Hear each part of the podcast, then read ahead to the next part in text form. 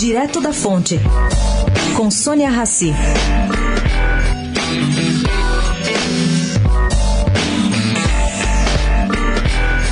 No momento em que a reforma da Previdência entra na fase 2 nas mãos de Rodrigo Maia e das comissões no Congresso, a Câmara divulgou um estudo que chega a parecer surpreendente. Ele nos lembra que a atual Previdência tem 30 anos de vida, surgiu com a Constituição de 88 e já sofreu seis mudanças de peso, o que dá uma a cada cinco anos. Já em 2003, o governo Lula criou contribuições, tanto de governo como de servidores, para custeio de aposentadorias e pensões. Outra reforma, em 98, acabou com a aposentadoria proporcional e impôs idades mínimas para servidores se aposentarem. Na sequência, vieram reformas sobre coisas como teto para o benefício, fim da integralidade no serviço público, regras para casos de invalidez, prazos mínimos de contribuição e por aí vai.